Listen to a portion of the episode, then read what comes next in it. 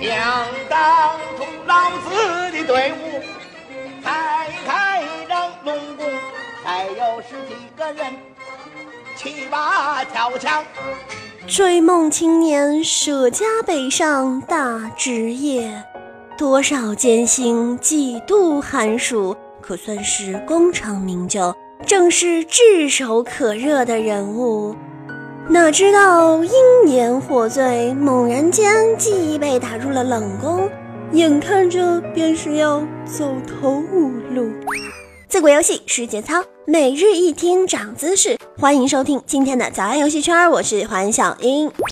话说前两日 WCG 激战正酣，赛场下却爆出一条重磅消息：由于对电竞联盟发表不恰当言论。前皇族战队队长、香港选手塔比王博清被电竞联盟 ACE 全面封杀。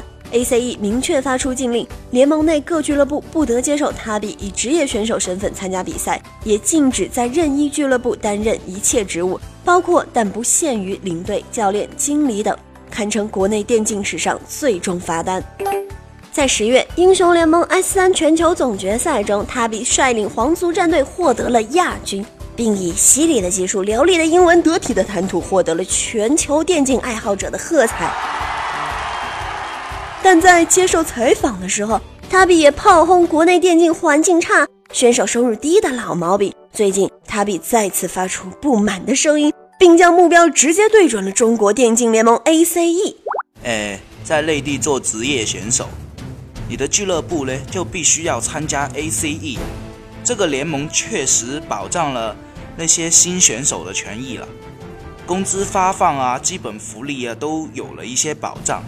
但是好不容易成名了的顶级选手，他们其实根本不会去想工资是多少，因为奖金和广告才是主要的收入了。但这个联盟首先是为俱乐部的利益服务的，真正赚钱的渠道都在俱乐部手里，选手呢其实是分不到多少钱的。正是因为此番言论，让 ACE 联盟痛下狠手。对此，塔比回应：“我不怕得罪人呐。防民之口，甚于防川。简单粗暴的封杀，正显示着封杀者的虚弱。无论从哪个角度看，塔比的话都称得上是有理有据，使人信服。既没有否认联盟的贡献。”也反映了顶尖选手收入不如顶尖解说的事实。作为外人呢，我们大可以说这小伙子比较物质，急着发财，却不能否认他提出的问题。面对问题，讨论问题，并最终解决问题，才是一个成熟的、公正的组织应该做的事儿。老玩家或许还记得，零六年四月，因为北京蓝极速网吧失火的不幸案件，导致多个省市网吧遭到无条件的全面封杀。面对如此一刀切的粗暴禁令，我们曾经敢怒不敢言。时光流转，让我们万万没想到，在这个信息高度透明、观念如此多元的今天，却还有一个古罗马式的元老院高高的盘踞在电竞选手的天上。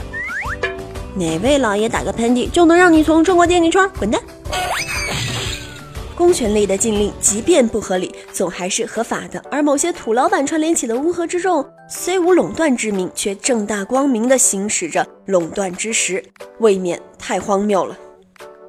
WCG 二零一三魔兽项目，两个现役最飘逸的选手站在了最后的赛场，但总逆转登顶，月神惜败的告别。两人联手上演了魔兽争霸史上最精彩也最让人难忘的三局比赛。